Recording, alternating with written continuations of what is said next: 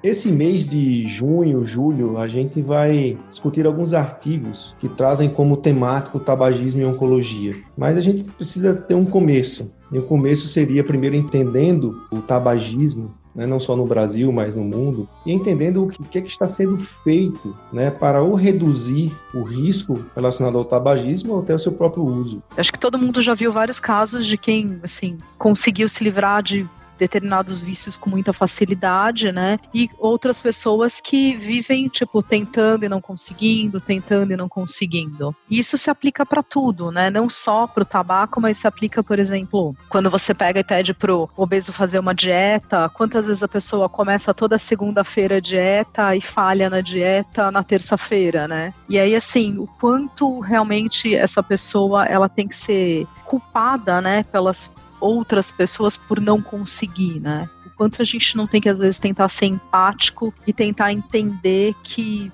o problema é muito maior do que simplesmente a gente falar ah, falta de vontade, né? Os melhores papers publicados, interpretados a fundo por um time de especialistas em oncologia. Seja muito bem-vindo a mais um episódio do Clinical Papers Podcast.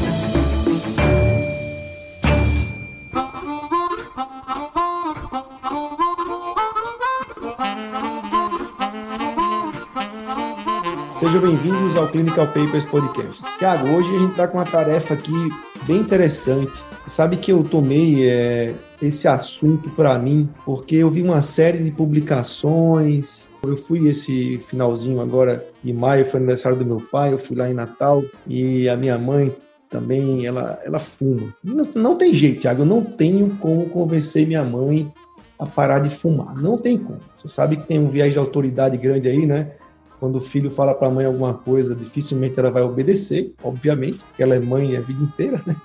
Vou conseguir fazer isso. Mas eu achei interessante e conversei com a Dérica, que ela agora assumiu esse cargo de médico fé na Philip Morris. Eu quis entender um pouco mais o que ela faz, como é, o que é está acontecendo nesse meio. Pedi para ela trazer um paper para a gente e ela trouxe um paper, eu acho que a gente vai fazer uns dois episódios com ela, falando sobre essa história do harm reduction, né, a redução do malefício, podemos falar assim. Ela trouxe um paper muito interessante, foi publicado agora em maio de 2021, cuja autora, a Tamar Antin, é médica do Centro de Crítica em Saúde Pública americana. Ela é uma pesquisadora com mais de 530 citações. E o Centro de Saúde Pública, só para você ter ideia, é um grupo de pesquisa comprometido com mudanças e regras de engajamento na saúde pública. E uma das coisas que ela discute bastante no paper é exatamente isso, que é a confiança, né? A confiança em saúde pública, que tem tudo a ver com esse assunto tabagismo. Porque toda vez que você fala tabagismo, você pensa logo em indústria, em não sei o quê, e a gente foge um pouco do mundo real.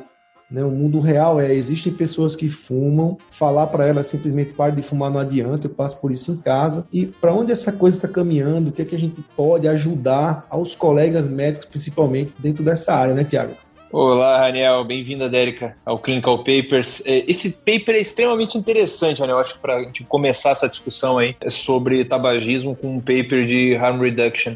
Esse paper foi publicado esse ano na International Journal of Environmental Research and Public Health e acho que é interessante contextualizar um pouco isso. É um paper, enfim, é, que basicamente discute essa estratégia de harm reduction, mas é importante ser dito que, primeiro, como você falou, de investigadores americanos, e eu acho que vale a pena citar isso em função de que eu acho que o país, Estados Unidos e principalmente uh, diversas uh, pesquisas que eles citam no paper sobre a Califórnia, acho que são um símbolo de extremo de liberdade, digamos assim, de, de, expressão e de tudo. E ele também cita o contexto, muitas vezes atual, aí de no safe uh, tobacco, né? ou seja, a não existência de um limite seguro do uso de tabaco e o quanto que isso pode comprometer, digamos assim, essa estratégia de saúde pública que é o, o harm reduction. Né? Acho que, como você bem falou, existe um, uma crescente descrença por parte da sociedade em relação à política, de uma forma geral, aos governantes, de uma forma geral, e aí isso acaba contaminando, digamos assim,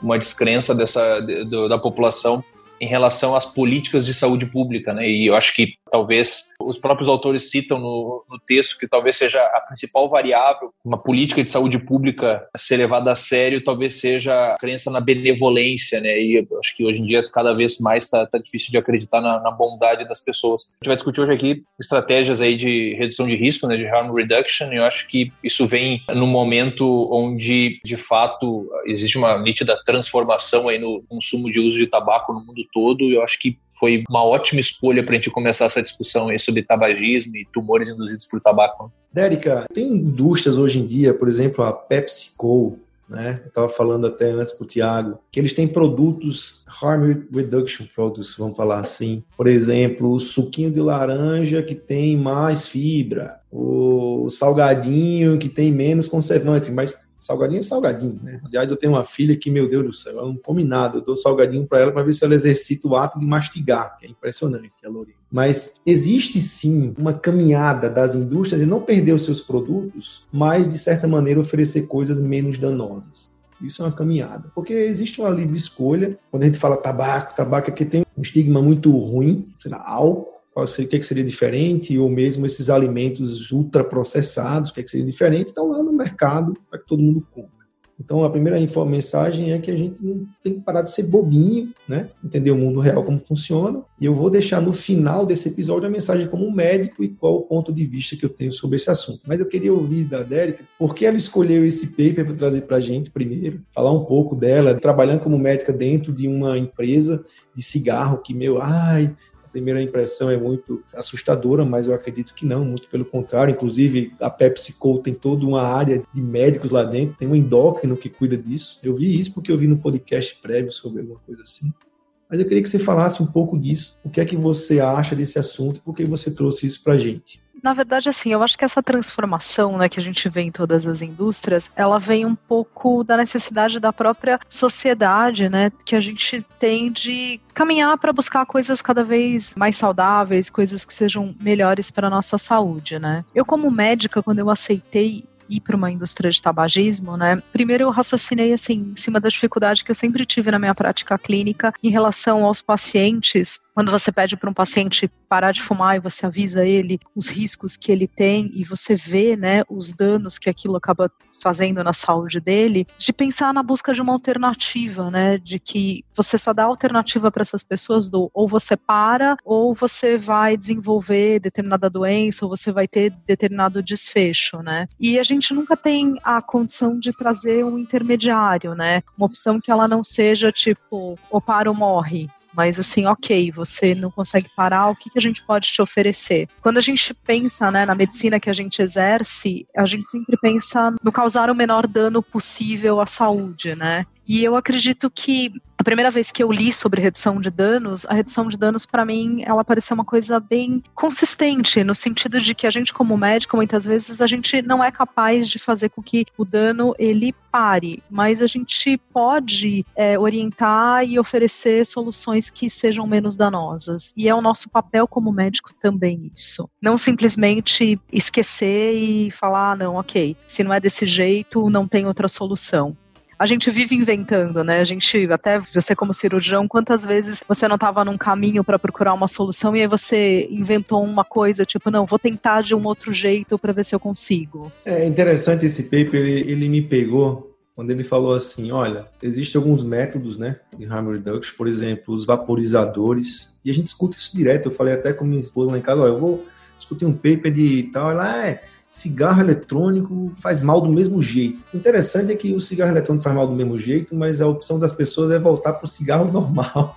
Então, assim, o vaporizador, com certeza, as evidências são discutíveis, existem casos, sim, de, de problemas pulmonares, mas voltar para o cigarro normal não é a solução. Então, causa uma descrença na população frente àquele cigarro e a opção deles é voltar a fumar o cigarro. O que é que eu entendo disso? Que a mensagem está sendo passada de uma forma errada olha, pare de fumar se você não conseguir, cigarro de vapor é ruim, então continue fumando o que você tem. Como assim? As pessoas às vezes quebram o cigarro na metade, né, e fumam o cigarro na metade. Então fumar o cigarro na metade é uma forma de harm reduction também, mas ele está fumando o mesmo cigarro. A gente vai fazer um outro episódio para você me falar a diferença entre esse cigarro. Acho que hoje a gente tem que focar um pouco nisso, porque o objetivo desse podcast é mais conscientizar, levantar uma crítica, e eu adoraria discutir isso né, no Instagram com nossos ouvintes. Eu quero ouvir o que eles acham disso com um pouco mais de afastamento do problema, né? Não sejam tão assim, sabe? direita e esquerda frente a esse problema. Vamos tentar achar uma solução intermediária, algo que possa realmente ajudar. Essa radicalização, você tem toda a razão, Manuel. No momento que você não valoriza uh, políticas de harm reduction e você mantém o discurso de no safe tobacco, ou seja, o limite zero, é como se a gente é, criminalizasse o tabagista. Esse cara vai ficar, enfim, cada vez mais excluído, digamos assim, da sociedade. E vai ser cada vez mais difícil esse cara ser convencido por políticas de saúde, porque ele sempre vai achar como você bem mencionou antes, que aquilo lá é balela, que aquilo lá, enfim, é algo que está sendo feito para prejudicá-lo. Então, eu realmente acredito que talvez uh, essas estratégias de redução de risco elas venham justamente para isso, né? Para a gente tentar, de certa forma, reincluir essas pessoas na sociedade. E tem uma coisa, uh, enfim, que eu acho que é muito chave aqui, a gente também estava discutindo isso um pouco antes de começar o episódio. Essas estratégias de redução de risco, acho que deve ser muito discutido como deve ser disseminada essa informação, né? Eu realmente acredito que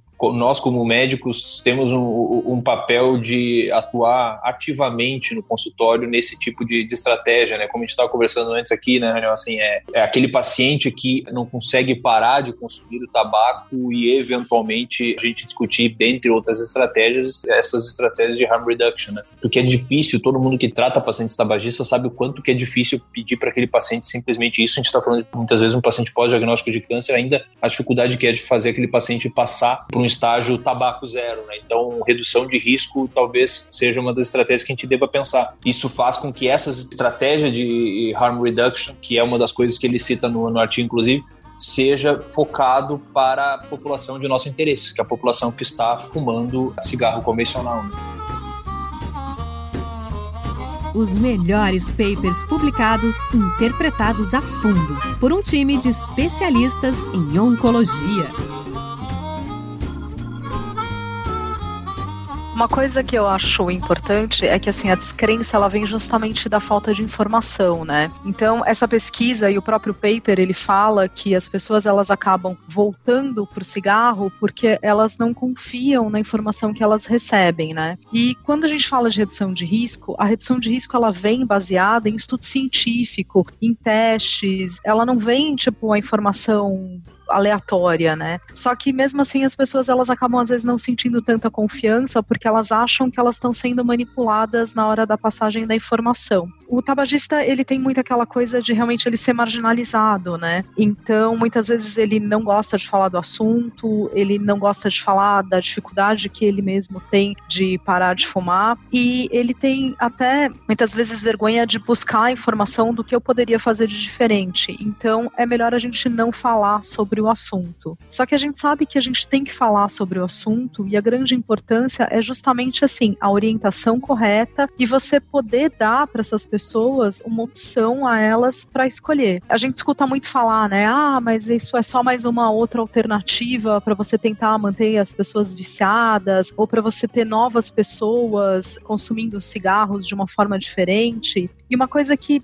assim tem que ser sempre muito frisada é que esses produtos eles têm como destino, né? A redução de danos ela tem como destino não a pessoa que não é usuária de tabaco, não a pessoa o adolescente, mas o objetivo é você oferecer para aquela pessoa adulta que fuma e fuma faz tempo e já tentou por N jeitos parar de fumar e não conseguiu, dela ter uma outra alternativa. Porque assim, só quem é tabagista sabe a dificuldade que ele tem quando ele tenta parar de fumar. E se a gente for pensar nos programas mesmo antitabagismo, que seria o correto, né? A gente como médico, a primeira orientação que a gente tem que dar para o paciente é justamente, tipo, pare de fumar. Só que a gente sabe que mesmo dentro daqueles pacientes fumantes que tentam parar de fumar, em um ano existem estudos da própria Faculdade de Medicina da USP de psiquiatria que fala que só 25% desses pacientes ou 15% vão conseguir se manter livres de tabaco num período de um ano. Então, às vezes até ele consegue a curto prazo parar de fumar, mas depois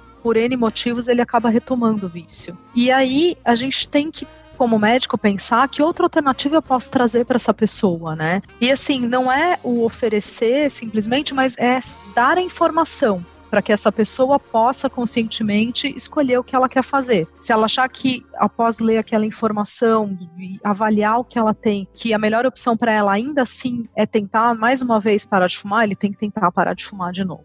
E isso que é muito importante, porque isso não é simplesmente uma apologia ao tabagismo do não, vamos fazer com que as pessoas continuem viciadas, mas é justamente vamos respeitar aquela pessoa que não consegue parar de fumar e dar a ela uma opção que seja melhor, que não é isenta de riscos, mas que seja menos danosa para ela. É quando eu vejo você falando assim, eu penso, enfim, eu sei que a indústria não é uma criança, né? A indústria não está aí à toa. Mas ao mesmo tempo, eu acho que a gente como médico, a gente tem que saber tirar o melhor proveito dessas coisas.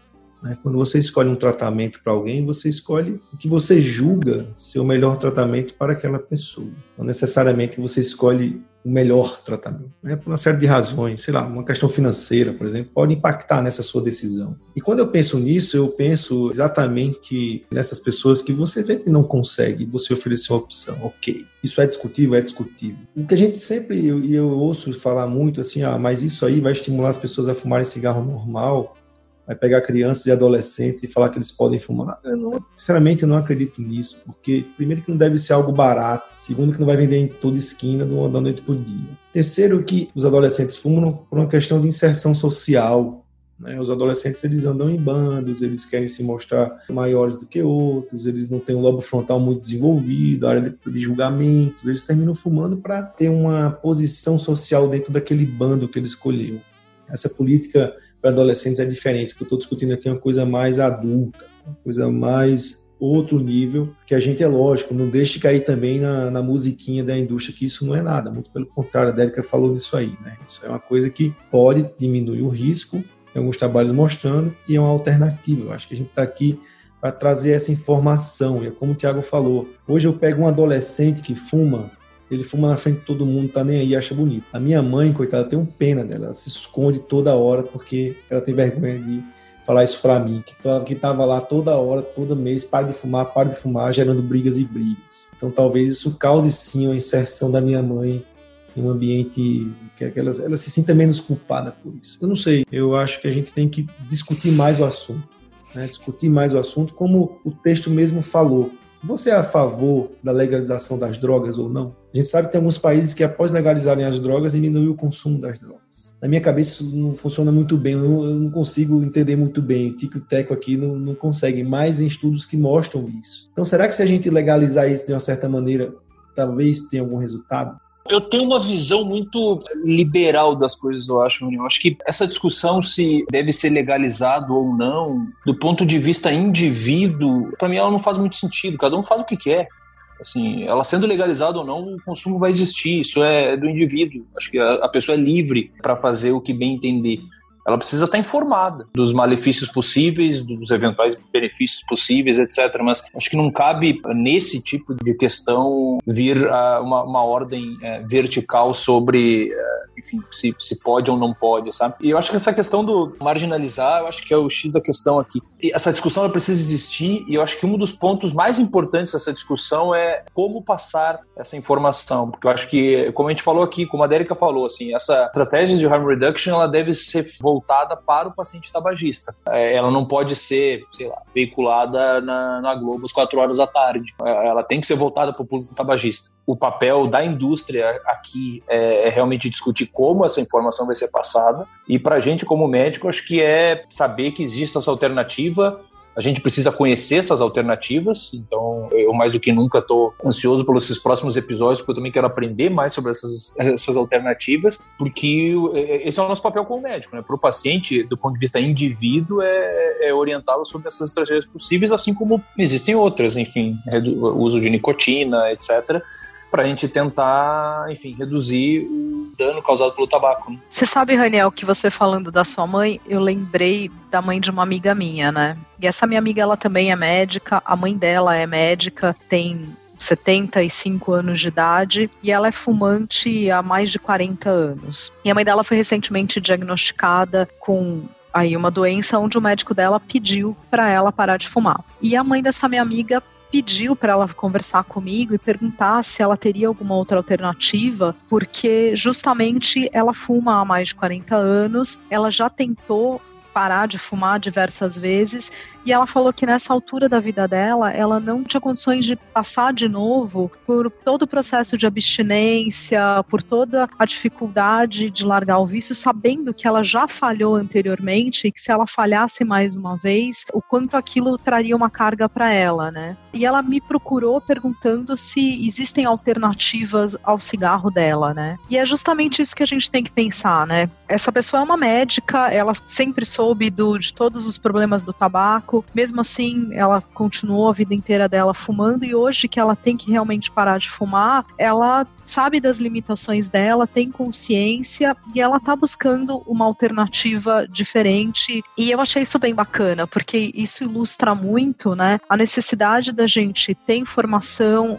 a necessidade da gente olhar com empatia o outro e não simplesmente falar, poxa vida, mas por que, que ela não pega e simplesmente para, né? A gente nunca tá no, no sapato, vestindo o sapato do outro para saber o quanto para aquela pessoa aquilo realmente é fácil ou difícil. Acho que todo mundo já viu vários casos de quem, assim, conseguiu se livrar de determinados vícios com muita facilidade, né? E outras pessoas que vivem, tipo, tentando e não conseguindo, tentando e não conseguindo. Isso se aplica para tudo, né? Não só para o tabaco, mas se aplica, por exemplo, quando você pega e pede pro obeso fazer uma dieta, quantas vezes a pessoa começa toda segunda-feira a dieta e falha na dieta na terça-feira, né? E aí, assim, o quanto realmente essa pessoa ela tem que ser culpada, né, pelas outras pessoas por não conseguir, né? O quanto a gente não tem que às vezes tentar ser empático e tentar entender que o problema é muito maior do que simplesmente a gente falar ah, falta de vontade, né?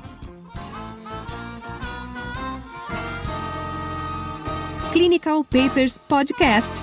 A medicina que você faz hoje pode não ser a de amanhã. Mantenha-se atualizado com o Clinical Papers Podcast. Eu vou, eu vou terminar aqui minha participação nesse episódio falando assim. Eu acho que, por exemplo, isso poderia entrar numa estratégia de cessação ao tabagismo. Você tem um produto que diminui o dano, mais o psiquiatra, mais isso, isso no processo. Né? Apesar de ter muito trabalho que fala que se você para do dia para a noite, subitamente é mais eficiente. No entanto, o ambiente é muito problemático para isso, né? Em relação a, a, você parar os vícios, o ambiente é muito problemático. Você nunca vai parar de comer pão se todo dia de manhã no seu café da manhã tem uma cesta de pão com manteiga quentinha. Tem, tem como. Né? Então o ambiente é muito problemático. E só discordando um pouco do Tiago, o Tiago é mais jovem que eu, né, Tiago? Mais californiano. Bem mais jovem, eu diria, né? Bem mais jovem, eu diria. É, o problema todo está nisso a gente não consegue hoje acreditar muito em saúde pública em governo. Eu lembro do Maluf, no Roda Viva, brigando com um monte de, de repórter. Isso é um absurdo, você proibiu de fumar nos restaurantes. Eu lembro também do que a gente achou absurdo, uma obrigatoriedade em usar o cinto de segurança, por exemplo. O problema é a gente encontrar essas definições e entender aquilo como benefício global e não expor as pessoas a isso. Eu concordo quando você fala, putz, tem que dar alternativa. Mas eu discordo ao mesmo tempo que, assim, putz, eu não posso expor todo mundo a isso, porque todo mundo está numa idade diferente, numa formação diferente, numa situação diferente, e talvez essa exposição não pode ser tão fácil assim. São discussões, filosofias em cima de um tema controverso, mas que eu acho que a gente tem que parar de ser criança e falar, ah, para de fumar, não é assim. A gente tem sim que tentar usar essas armas. Lógico, qual é o objetivo final? Para de fumar. Esse é o nosso objetivo. Mas qual a nossa estratégia? É mandar o cara parar de fumar e dizer que ele é, e marginalizar o sujeito? De jeito nenhum. Eu queria agradecer a Dérica a participação, se vocês quiserem falar mais alguma coisa. Mas é isso, semana que vem tem mais sobre tabagismo. Não, acho que é isso mesmo, Anel. Eu finalizar aqui, agradecer a presença de todos uh, os ouvintes aí. Eu acho que esses próximos episódios vão ser bastante elucidativos sobre o tema. Acho que essa questão do tabagismo, essa a importância do, do, parar de fumar, enfim, ninguém tem dúvida e também ninguém tem dúvida da dificuldade que isso é, né? Tem pesquisa mostrando que é só mais difícil de parar de usar crack e depois a segunda droga seria o tabaco. É muito difícil fazer um indivíduo parar de fumar. Uh, a gente está falando muitas vezes de pacientes já com doenças graves, etc. E eu acho que o Brasil tem tudo para levar essa discussão para frente gente tem que lembrar que a gente é um dos países que mais adere às políticas anti-tabagismo, etc. Então, acho que essa discussão tem tudo para seguir firme aqui no Brasil e o nosso papel como médico é não deixar essa bola cair. Né? E agradecer a todos mais uma vez e esperamos todos nesses próximos episódios aí também dessa sequência sobre tabagismo, não é mesmo? Eu também agradeço a vocês o convite de participar. Vamos seguir para os próximos episódios. Lembrando sempre que, assim, como médico, nosso papel sempre é manter as pessoas informadas e trazer informação de qualidade. Valeu, pessoal. Um abraço. Um abraço. Tchau, tchau.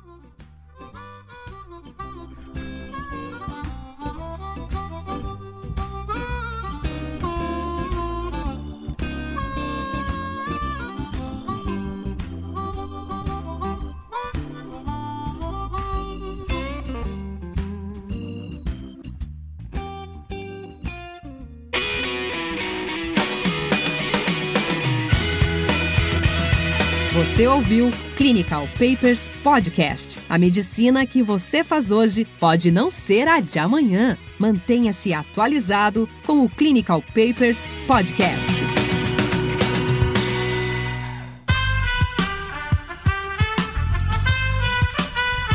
Esse podcast foi editado por Aerolitos Edição Inteligente.